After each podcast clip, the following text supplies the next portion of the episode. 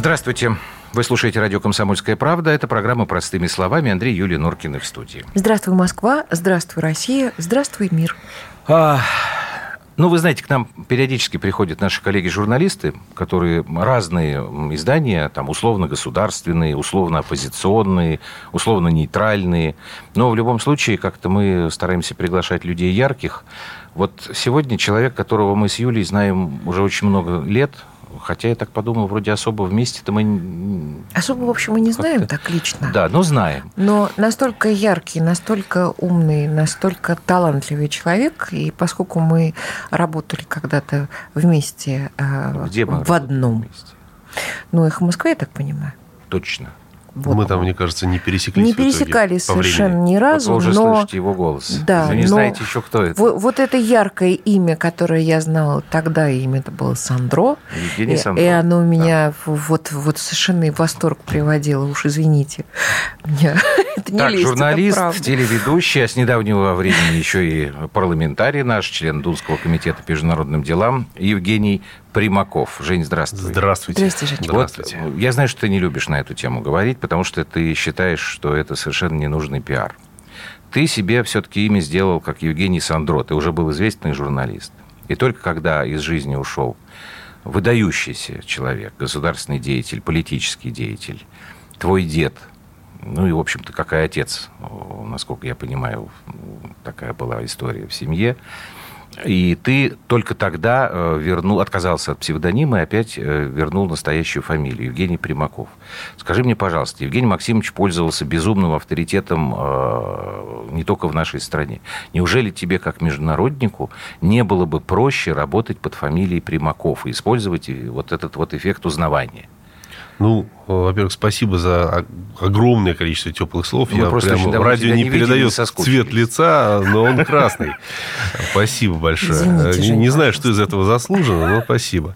Было приятно. А, я, ну, во-первых, э, Евгений Сандро, это Сандро из отчества Александрович. Отца. А, вот, и поскольку там дед вырос в Тбилиси, как-то так, ну, логично получилось, что Сандро.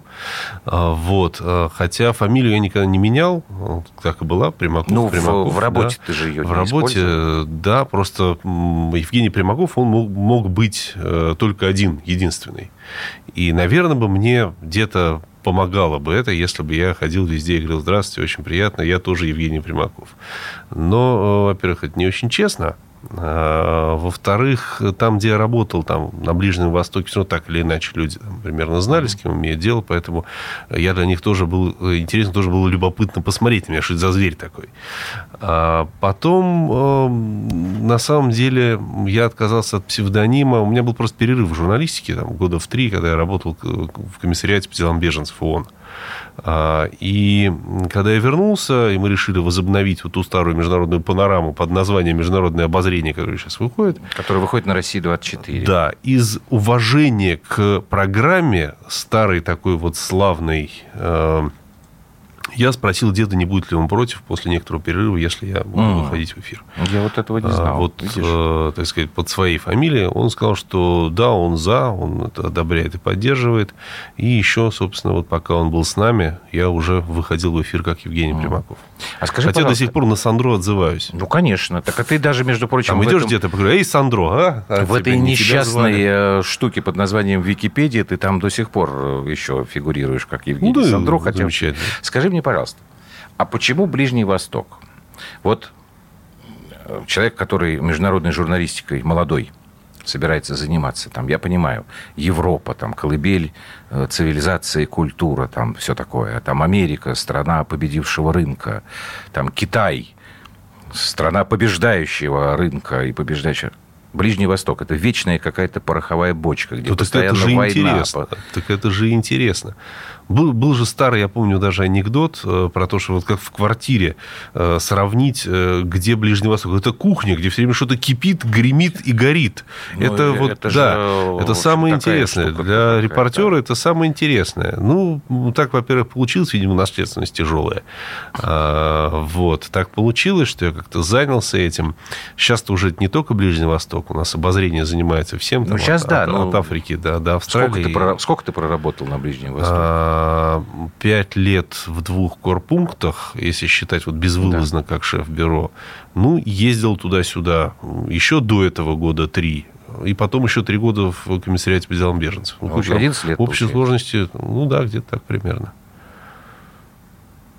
молчание. Нет, я просто, я, честно говоря, я не очень понимаю, как можно вот такое количество времени провести вот в постоянном как бы сказать, таком профессиональном тонусе, когда ты в любой момент может произойти вот просто все, что угодно. Андрей, ну, во-первых, из этих там многих лет три – это отдельная не журналистская все-таки работа, это работа с беженцами. А потом тонус, на самом деле, глаз замыливается, и надо было переключаться. Это одна из причин, почему я, кстати, ушел вообще, в принципе, из журналистики в какой-то момент. А, а потом, ну, в этом нет адреналина, в этом нет какого-то тонуса. Это просто работа, она интересная работа, ты ее делаешь. На Ближнем Востоке все время что-то происходит, как я уже сказал, поэтому у тебя ощущение того, что ты схватил какой-то кусок истории, а она вот трепыхается, да, оно все время есть. Все время есть. Это очень интересно. Ты хотел еще что-то спросить? Да, я хотела, еще один поскольку такой общий вопрос есть. действительно занимались беженцами, я просто как-то так у меня в голове э, возникло желание сказать огромное спасибо, когда вы поддержали э, историю с Леной Бойко. Я, для меня было очень важно. Не слишком много людей было, которые как-то так заступились и в, в этой истории ее поддержали, когда ее, собственно, депортировали. Это огромное спасибо, потому что мы очень дружим с Леной, и вот это, это мое личное. Вот, Вам спасибо. Огромное. Хотел бы поддержать больше. Знаю многих людей, которые в реальности сильно поддержали. Я просто высказал свое мнение. Это тоже очень важно. Жень, еще один такой общий вопрос, прежде чем мы перейдем к повестки, к верстке программы «Международное обозрение». Вот мы с э, Юлией очень часто в наших эфирах сталкиваемся с таким мнением. Да что вы носитесь с вашей этой э, внешней политикой международной? Неужели нет важных проблем внутри страны? Вот ты можешь объяснить, почему международная политика это не менее важно? Ну, во-первых, я согласен надо заниматься внутренними проблемами. Но просто без международки не обойтись в любом случае. А почему? Я все время... Почему меня, не обойтись? Я сейчас, вот объясни, ты, ты упомянул, что я в, в нашем парламенте сейчас, да. я шел на довыборах, у меня округ в Саратове, 165-й Балашовский округ избирательный, одномандатный. А у нас ко всем округам вот, кстати, Центральный административный округ Москвы, у них есть зарубежный округ какой-то. Это в Израиле, что интересно. Угу. Центральный административный округ Москвы. У меня это Приднестровье, Тирасполь. И я когда встречался с избирателями, которые, естественно, больше всего их волнует то, что происходит у них, почему там школа закрывается, Нет, почему что-то там течет. Я говорю, вы знаете, да, вот, конечно, но при этом вы должны понимать, что ваш 165-й Балашовский граничит с НАТО. Как так? А вот так, потому что там Тирасполь входит в него, приписан к нему, а там дальше Молдавия и Румыния. А никуда от этого не деться. Даже в Саратове, который там вот на Волге где-то в центре, в сердце России находится, постоянно ловят каких-то басмачей, которые хотели там в ИГИЛ куда-то убежать, еще что-то. И там это есть. Без этого никуда не деться. Понятно, самая банальщина, которую можно сказать, это санкции и контрсанкции, которые там на нас сказываются – да, куда мы можем ездить, куда мы не можем ездить, какие продукты мы можем купить в магазине, какие не можем купить. Но, извините, это вопрос еще и государственной безопасности тоже зависит. Это самое банальное объяснение. Просто наша безопасность внутренняя. И безопасность тоже. И наша состоятельность. И я имею в виду не только э, состоятельность в смысле нашего самоощущения как великой державы, но и состоятельность э, в довольно приземленном, банальном таком э, денежном выражении. Тоже а зависит вот, а вот от это внешнего ощущение мира. великой державы тоже, опять же, вот сейчас вот вспоминаю, как вот у меня там на месте встречи идут дискуссии. Зачем вот это нам наша ну, великая держава? У нас нет друзей, нас никто не любит, э, мы страна изгой и так далее, и Нет, так далее. Это либеральную патетику. Ну, во-первых, э, не страна изгой, и не так, чтобы нас никто не любит, очень нас на самом деле нормально принимают. Даже в Европе, вот, если кто-то из слушателей бывает в Европе, э, на улице все знают, наш главный внешний бренд – это Владимир Владимирович Путин. Угу. Сразу скажут, о, нам бы такое, вот, нам бы такое. Это абсолютно правда. Слушайте, это не только в Европе, я очень часто это в Израиле да. слышу. Нет, тут Нам интересно другое. Израиль, как у Высоцкого, было на четверть бывший наш народ. Там все понятно. Нет, интересно другое, что я вот, например, ни разу не слышал что-то негативное э, в отношении Путина.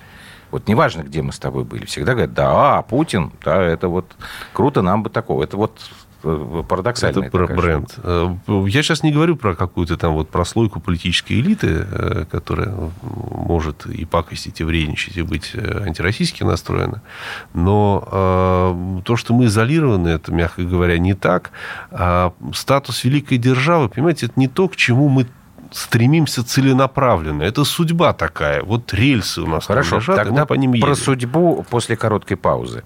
Э, журналист Евгений Примаков у нас сегодня в гостях. Программа простыми, э, простыми простите, словами. Мы вернемся минутки через полторы.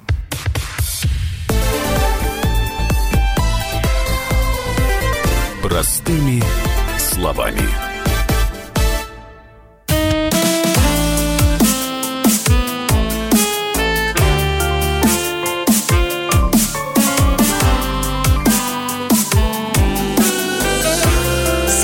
Яркие краски. На радио «Комсомольская правда».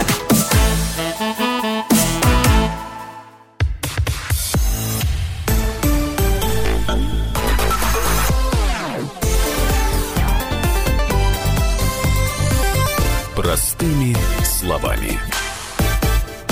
Это программа «Простыми словами». Продолжаем мы сегодня беседовать с Евгением Примаковым. Задавай Я вопросы. хотела вот о чем спросить. Уж коль мы заговорили о судьбе, о рельсах и угу. о самом главном бренде. Жень, у меня, как у человека очень немолодого уже, э, ну и... Это у нас Такой психотип да, все-таки да, да. бабу дуру. Ты сидишь э, рядом с двумя седыми мужиками. Ну все-таки. Я все равно старше вас. Но все-таки э, у вас не, не возникает опасения того, что вот есть у нас один человек, на которого надежда, она оправдана, не оправдана, не знаю, не но она есть. А у кого-то надежда, у кого надежда и любовь, э, как бы, да, этот человек есть, и этот человек олицетворение России. Э, уж что, уж греха таить, уж тем более за рубежом. Нет опасения, что э, когда Владимир Владимирович уйдет со своего поста, то случится совершенно что-то ужасное. То есть как будет какой-то крах. Не Ты найдется человек, Россию который преемник. Я имею в виду Россию. Я э, могу вспомнить историю Византии, там после Василия II, там, когда были надежды одни, а потом это все рухнуло и понеслось как снежный ком. Мне страшно, вам нет?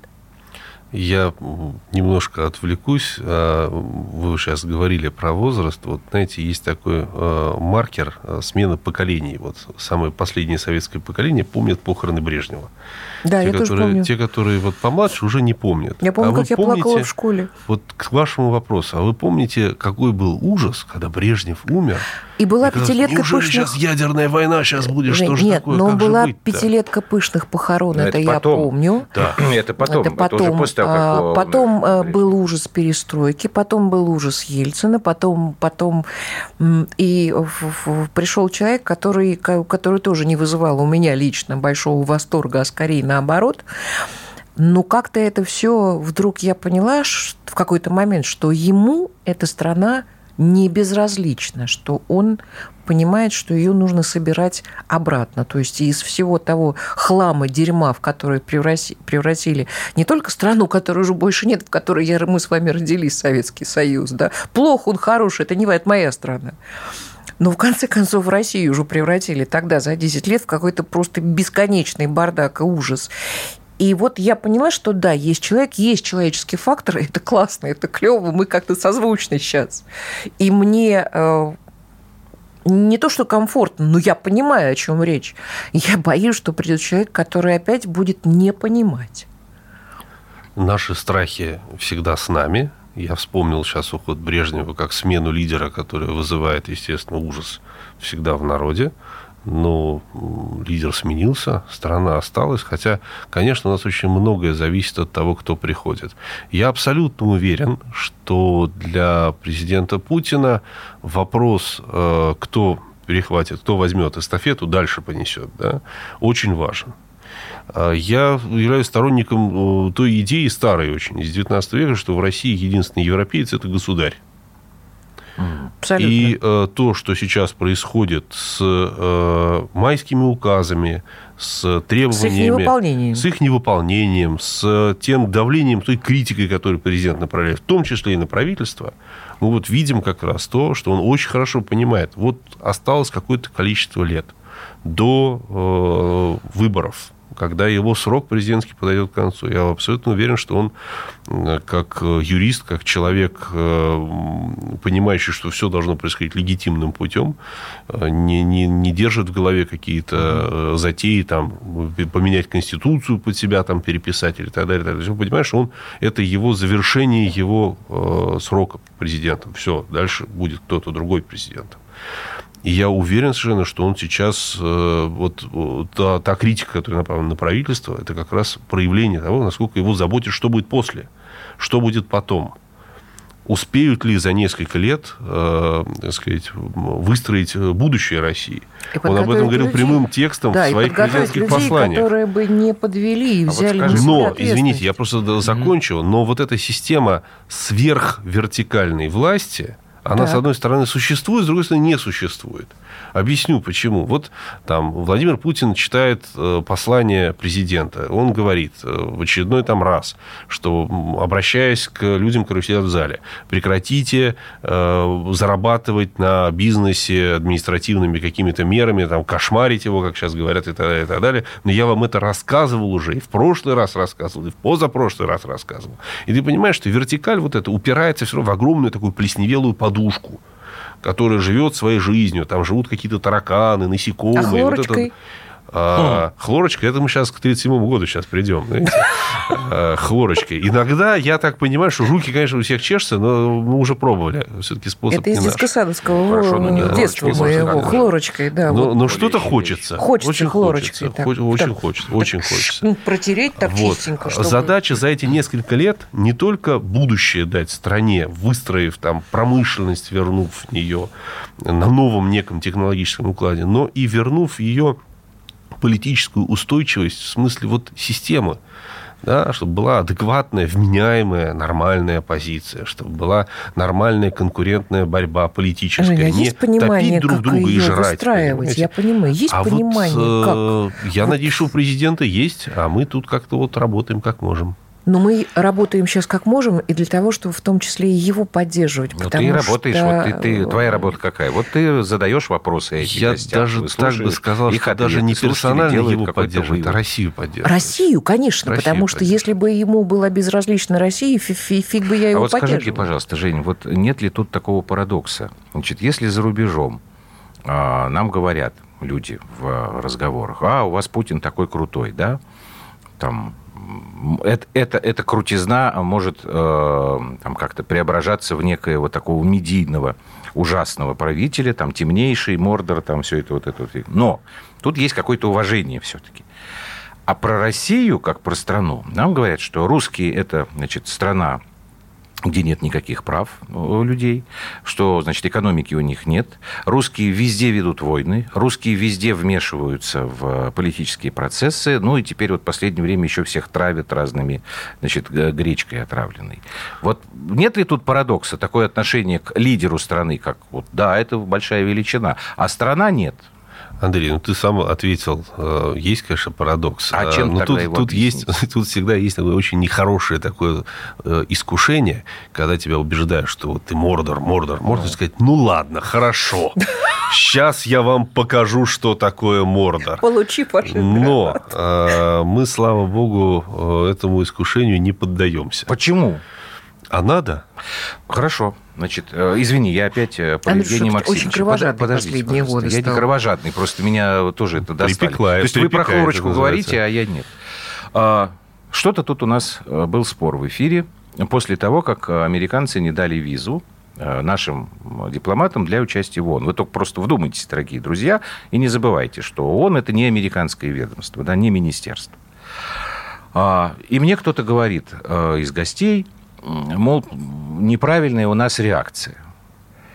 И, а, ну, кто-то возражает. На что там, самолет, значит, надо было разворачивать? когда мы узнали, что нам не дают виз. Не лететь туда как бы вообще. Я говорю, ну, у нас вообще-то прецедент есть, можем вспомнить. Не так давно, когда Евгений Максимович Примаков разворачивает свой самолет, и это был очень внятный ответ. Почему мы сейчас не можем такие себе э, действия позволять?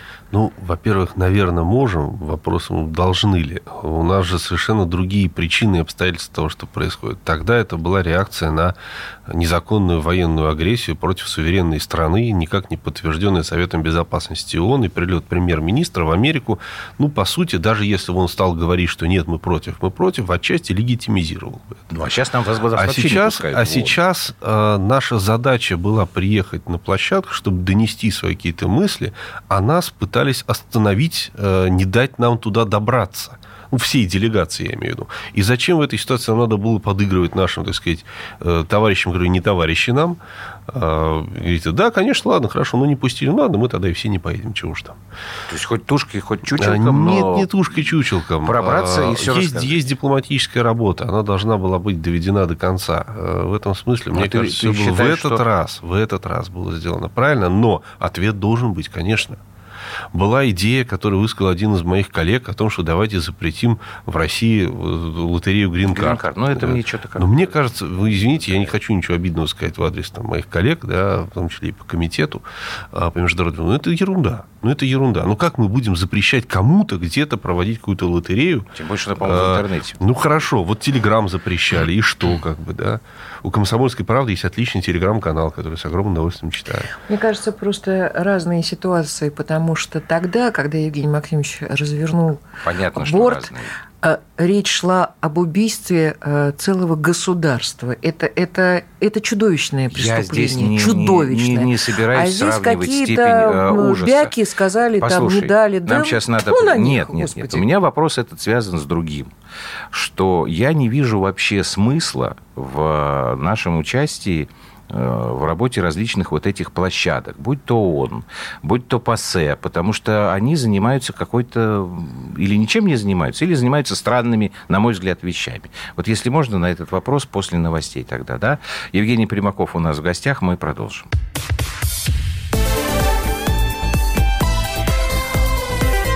Простыми словами.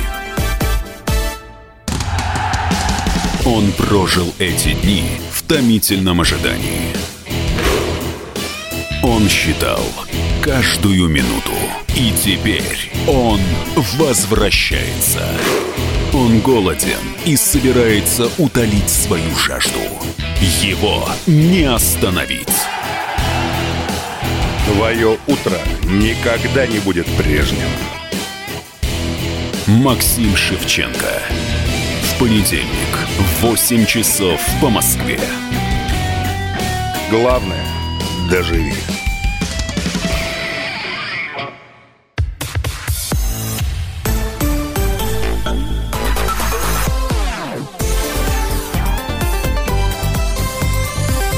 Простыми словами. Программа «Простыми словами». У нас сегодня в гостях журналист, депутат Государственной Думы Евгений Примаков. Так вот, э, все-таки объясни мне, пожалуйста, Жень, э, какой смысл нам приезжать э, и что-то доносить свою позицию на каких бы то ни было вот этих вот площадках? Про семерку я вообще не говорю, потому что ну, вот не ездим мы на эту семерку и прекрасно себя чувствуем. Ну, есть двадцатка, зачем Есть двадцатка. Да. А что у нас помимо там ПАСЕ ООН нет ШОС? Нет БРИКС, ну, у нас мы... нет возможности разговаривать и решать реально вопросы с людьми, которые в этом заинтересованы, а не слушать эту, дай бог ей здоровье, несчастную Грету, не смотреть на этих прости господи, европарламентариев, которые там какие-то... Единственное, что они их там заботят, это как вот, что Сталин – это Гитлер сегодня. Резолюции пекут как пиры. Нафига нам это надо?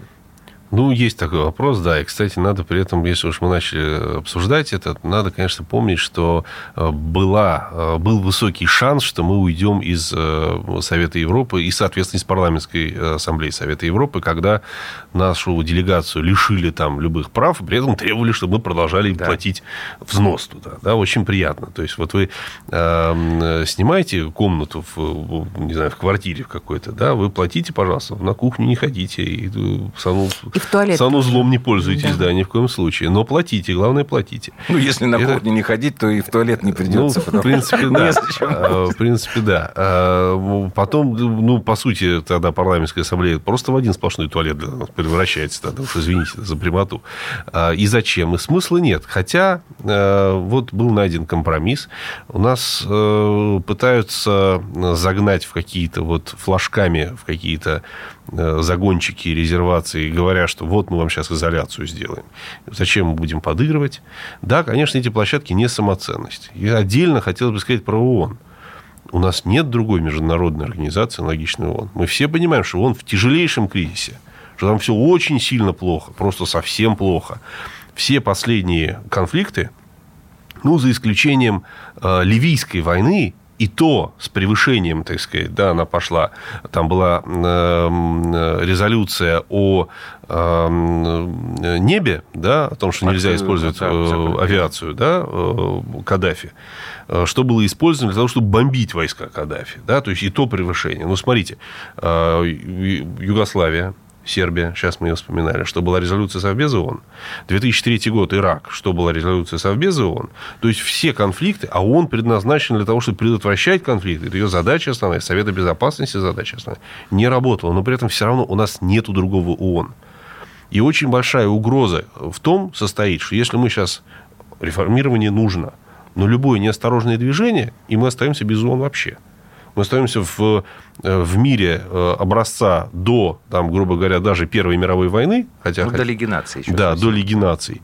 Когда каждый сам себе хозяин, эпоха абсолютного национального эгоизма, то, что очень устраивает, кстати, Дональда Трампа.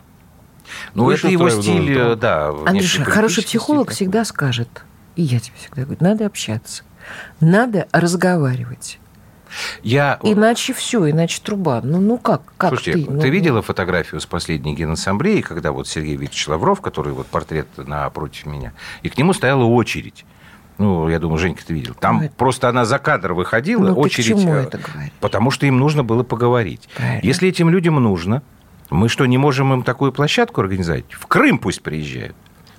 Я с Поклонской тут совершенно согласен. Давайте мы устроим ООН в Крыму. Кто хочет, пожалуйста, приезжайте. Потому что эти люди приедут, потому что мы им нужны. А если не захотят, тогда мы обязательно должны поехать к ним. И они захотят рано или поздно. И Конечно. мы к ним поедем и будем разговаривать бесконечно. Здесь гордыня, а, иногда иногда важно, да, сам, сам процесс. Даже когда а, люди, которые не находят никакого общего языка, встречаются на переговорах, у них, э, когда им нечего потом показать прессе, что они договорились там о прекращении огня или о чем-то, они вывешивают пресс-релиз, что встреча состоялась, было, были обсуждены условия следующей встречи. Даже этого бывает иногда достаточно. Ну, а потом он выходит на сцену, вытаскивает из кармана пулю, непонятно какой-то, и начинает все по новому. Знаете, как вот тот человек, который вынимал пулю, тут тоже очень важно. А у меня очень много а, коллег, особенно, знаете, многочисленные есть организации, которые занимаются медиацией конфликтов, европейские. Да. Понятно, что есть них ЦРУшники банально, но, но тем не менее. Им было очень интересно, а что Россия будет вот делать в отношении Зеленского? Будут ли они доверять Зеленскому или нет? Он же говорит про оккупацию Крыма, про там еще что про агрессию. Там, да, он продолжает же эту риторику. Да. И я им сказал следующее. Вы поймите, мы не ожидаем от него, что он вдруг признает, что Крым для Украины потерян, он вернулся в Россию. Ну, не ожидаем мы это. Давайте будем реалистами. Он все равно будет твердить про оккупацию и войну и прочее. Он все равно будет твердить. Но он может говорить Крым э, украинский, верните нам его, а может сказать, Крым украинский, верните его, а теперь я призываю э, натовские корабли пройти через Керченский пролив. Это две большие разницы. Одно дело риторика, это тонкие вещи, которые там, границы допустимого, грубо говоря. Хорошо, Он может а говорить что-то, вот, а может провоцировать вот конфликт тогда, потому настоящий. Что вечером 1 октября, во вторник, где-то там уже ближе к 7 часам вечера, пришло сообщение, что украинцы подписали формулу Штанмайера. Это вот тогда вот в твоей парадигме сейчас это что означает? Это означает, что они, видимо, под давлением европейцев, вряд ли нас, я думаю, что американцев наконец-то согласились с тем, что да, на э, востоке Украины, в ДНР, ЛНР будут проведены выборы – при международном посредничестве. Нам это было важно и принципиально. Они не хотели их проводить. И недавно один из советников Зеленского, если не ошибаюсь, даже в Фейсбуке написал, что это предательство, что ни в коем случае Но не они должны очень многие там подписывать. пишут, конечно. Конечно, потому мы же понимаем, что Минские соглашения, тоже украинские вот этой вот э, э, элитой, так называемой, политической, тоже не принимаются. И мы заставляем их выполнять эти Минские соглашения. Хотя кивают постоянно на нас, что мы якобы их не, не выполняем, хотя мы не являемся их стороной вообще, в принципе.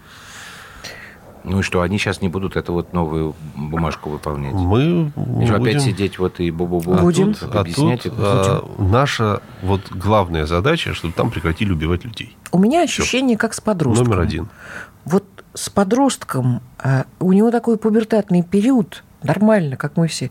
Если потому что с ним надо все время разговаривать. Иногда, правда, Мгм. не хватает Мгм. сил, и уже и подзатыльник или в глаз, конечно, Ну, так двинешь. вот здесь Нет, стукнуть по столу, стукнуть по Вот. столу тоже в нужный, в нужный момент. и- или в нужно ухо сделать. дать это, ну, вот когда совсем зашелся, там уже там потянулась рука, рука к дурному А совсем. вы помните, а, на Но фоне- разговор, разговор. Даже когда ты подзатыльник дал, ты все равно через какое-то время говоришь, Лапуль, ну подожди, я просто, ты меня пойми, ну, ну давай, давай как Ю- Юль, помните, Андрей, помните, в, на фоне, если не ошибаюсь, как раз чемпионат мира по футболу шел, и а, были тревожные очень новости э, с Украины, Да. что подтягивают горюче-смазочные материалы, там, Было, было, ладно, там да. движение войск, да, но когда готовят тылы, да, было понятно, что возможно наступление большое. Что сказал э, президент Путин? Он сказал, что необратимые последствия для украинской государственности будут.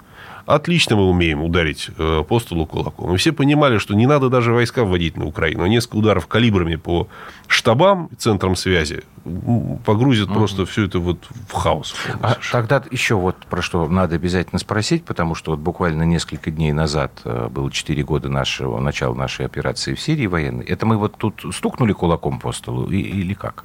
Мы, да, естественно, мы стукнули голову, вернулись э, на международную арену. Как раз надо вспомнить, в каких условиях это происходило, когда нам говорили, что все, санкции изолированы, Ага. страна агрессор, страна там разоренная бензоколонка и прочее, прочее. Э, Мы, в общем, выставили ферзя да, который у нас вот как-то вот неожиданной спешки нарисовался. А Мы показали, что вот есть пределы. Во-первых, пределы э, принципиальные, что нельзя менять режимы извне. Это важно. А, Что есть правила игры, что есть международное право. Это раз. Два, а, то, что нельзя выдавить э, Россию из глобальных э, дел и делать вид, что России нету и решать э, все вопросы самостоятельно между собой каким-то там А Венесуэла? договорным манером. Та же самая история. Венесуэла та же самая история, только я не уверен, что э, нам нужно... Сейчас я очень тщательно подбираю слова что нам надо военным образом э, участвовать э, Ну, пока в там делах вроде вокруг такой необходимости нет, но мы же И, там надеюсь, никогда тоже не будет. в каком-то смысле не допустили смены режима. Да, получается. безусловно. Да, безусловно.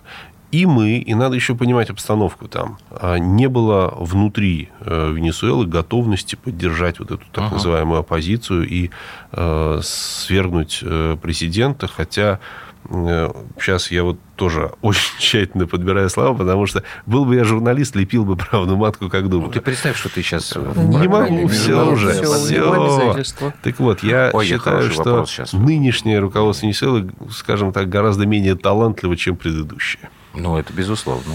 И даже если с сирийским руководством сравнивать, тоже менее талантливо. Вопрос? Вопросы я задам после паузы. Как же время быстро летит. Ну, время быстро летит, поэтому что ж поделать. Это программа «Простыми словами». У нас в гостях сегодня Евгений Примаков. Еще короткий перерыв, и мы продолжим.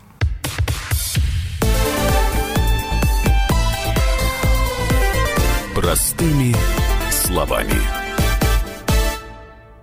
Лучше и сто раз услышать, и сто раз увидеть. Наш эфир на YouTube-канале «Радио Комсомольская правда». Для всех, кто любит по-разному. И ушами, и глазами.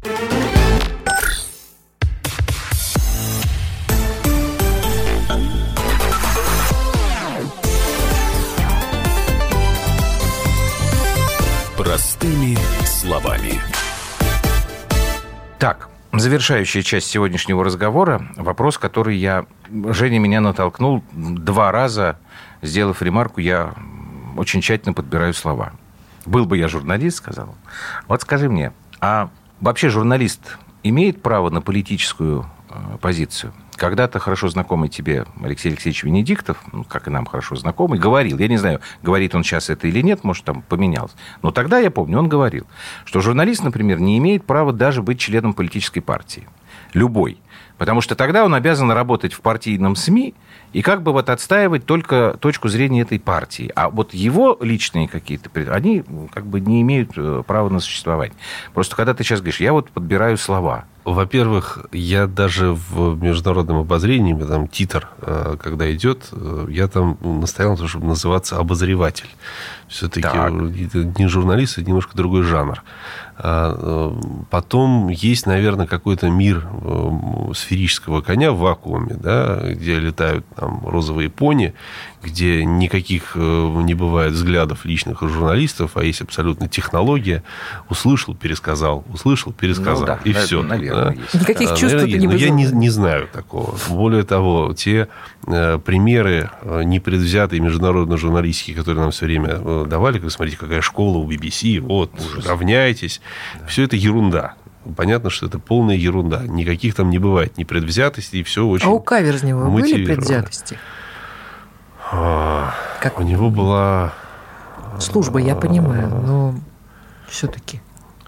Ну, я полагаю, да.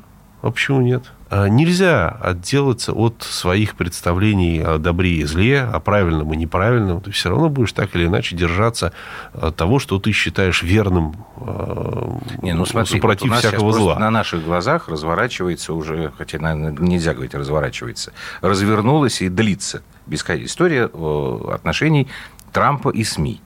Там же просто вот черное-белое. Есть демократические СМИ, которых там большинство, которые его, значит, мочат просто по-черному. На, каком-то уровне таком непрофессиональном. Я посмотрел сейчас вот эту, когда расшифровали эту жалобу, вот, э, не, не разговор Трампа с Зеленским, а жалобу самого этого сотрудника ЦРУ, который основывается, анонимный, жалоба анонимная, которая основана, оказывается, на анонимных же источниках, потому что он сам ничего не слышал, он слышал, что ему кто-то что-то тоже неизвестно кто рассказал. На этом основании выводится... И есть СМИ республиканские, которые, значит, за Трампа горой мочат демократов.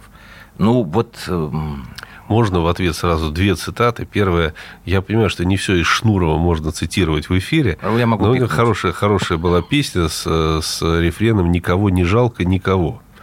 Это раз. А два, э, это из упомянутого Алексея Алексеевича Венедиктова, то, как он заканчивает обычно себя в Телеграме, будем наблюдать. Вот мое отношение к этой сваре исключительно такое. Во-первых, никого не жалко, во-вторых, будем а наблюдать. А у нас тогда, если вот э, а, СМИ? У нас... Я э, просто об этом, знаешь, когда начал думать, Юлька, наверное, тоже под Олимпиаду, да, когда Сочинская Олимпиада была, когда я стал сталкиваться с тем, что вот работает журналист в государственном СМИ, говорит, ура, там, какая Олимпиада чудесная. А потом заходишь к нему в социальные сети, и я им потом спрашиваю, я их просто... Я говорю, да, и там написано совсем вы другое. с ума не сходите? Да, и там написано То есть совсем вот другое. имеет ли право журналист все-таки на какие-то свои политические э, убеждения? Ну, Если имеет, я, я, считаю, я считаю, что, конечно, имеет. А вот. Главное, во-первых, чтобы это не была какая-то там пошлая конъюнктурщина, шкурная такая, когда человек ради, э, извините, пайки сначала говорит одно, а потом э, лепит что-то другое. Вот это, это гадость просто, это пошлятина. Гадость, пошлятина, и я вот. думаю, что это, это, это, это нечестно. А, понимаете, если уж вы последовательный такой, так будь везде последовательный. Мне повезло. Я в международке, как вы знаете, в резервации. Да, у меня заповедник. А, я не, не кривлю душой, мне не надо ничего там пытаться выдумывать. Более того, я убежденный абсолютно лоялист. А, вот, поэтому мне тоже не надо там что-то выдумывать. Хотя вещи, которые мне не нравятся, я об этом откровенно пишу. Я, например, жалею абсолютно, что я э, проголосовал за пенсионную реформу. Я об этом написал открыто, потому что я считаю, что э, я голосовал за нее как за часть реформы, которая должна увеличить, так сказать, довольствие пенсионеров в условиях, если бы у нас была проведена, э, был проведен аудит пенсионного фонда, полный совершенно аудит пенсионного фонда, активы, пассивы и так далее, было бы понятно, куда деньги уходят. Аудита этого я пока не видел. Я вижу, когда приходят из счетной палаты аудиторы, которые говорят, за истекший э, период за год, вот там нарушений не было. а посчитать, да. Потом я по-прежнему являюсь сторонником э, хорошо, не э, прогрессивной шкалы налогообложения, но хотя бы двухступенчатой. Когда люди с доходом, там, грубо говоря, от 2 миллионов рублей в месяц, а таких не очень много, таких 1100, наверное, в стране, от двух и выше. Вот чтобы они платили, э, ну, ладно, пусть не 50, но там 20 процентов. Тоже не сильно травматичная их сумма, но это важно для социальной справедливости в стране. Вот если бы пенсионная реформа была обложена вот этими вещами, я бы никогда не жалел за то, что я голосовал за нее. Сейчас, да, мне жалко, ну, как бы проголосовал уже, все. Так что мне тут как бы кривить нечем. Ну, Говорю, что думаю. У нас немножко другая ситуация, потому что я вот, например, всегда говорил, что да, надо повышать э, пенсионный возраст, но мне кажется, это вещь очевидная и неизбежная. Она но... должна быть обставлена определенными условиями, это да, которых потому мне что не я, хватает. Я не услышал э, объяснений, я, не, я, я увидел что? Я увидел, что в конце концов вышел Путин в телевизор, и взял Начал все на себя. это, да. Взял на себя. Причем, да. что совершенно не его была. И я до сих пор не могу получить ответ у, там, вот, у экспертов, у гостей. Наверное, почему это произошло? Почему этого не объясняли должным образом?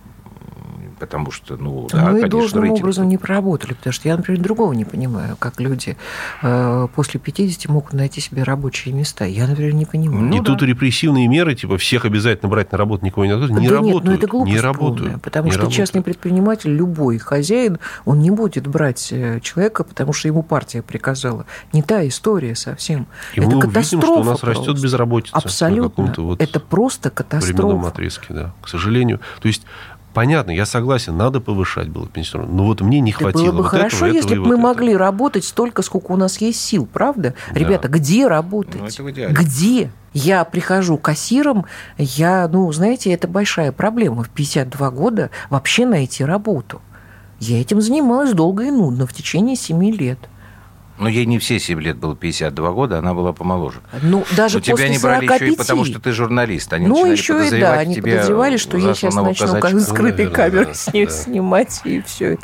Так, Но, в ладно, у нас принципе, все, тяжело. уже ничего не осталось, минута осталась. А, а вот сейчас у тебя как бы вот такой... э, Нет разделения, что вот сегодня ты все-таки депутат, и тебе надо и в Саратов ехать, а по пятницам тебе надо писать международное обозрение. Это тебе теперь что? А, основная работа у тебя сейчас какая? Журналист или все-таки уже депутат? Мне сложно сказать. У меня нет выбора а, между тем и тем. Я просто работаю. Это а, нормальная такая этика, э, Ну, хорошо, привитая, и то, и то. привитая, да, просто вкалывай. Просто вкалывай. Спасибо тебе большое за то, что Спасибо. пришел. А Евгений Примаков у нас сегодня был в гостях. Программа «Простыми словами», как всегда, будни вечера, 21.00 по московскому времени. До свидания.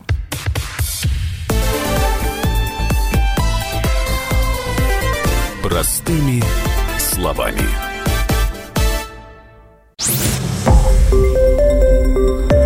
Радио «Комсомольская правда». Более сотни городов вещания и многомиллионная аудитория. Калининград 107 и 2 FM. Кемерово 89 и 8 FM. Красноярск 107 и 1 FM. Москва 97 и 2 FM. Слушаем всей страной.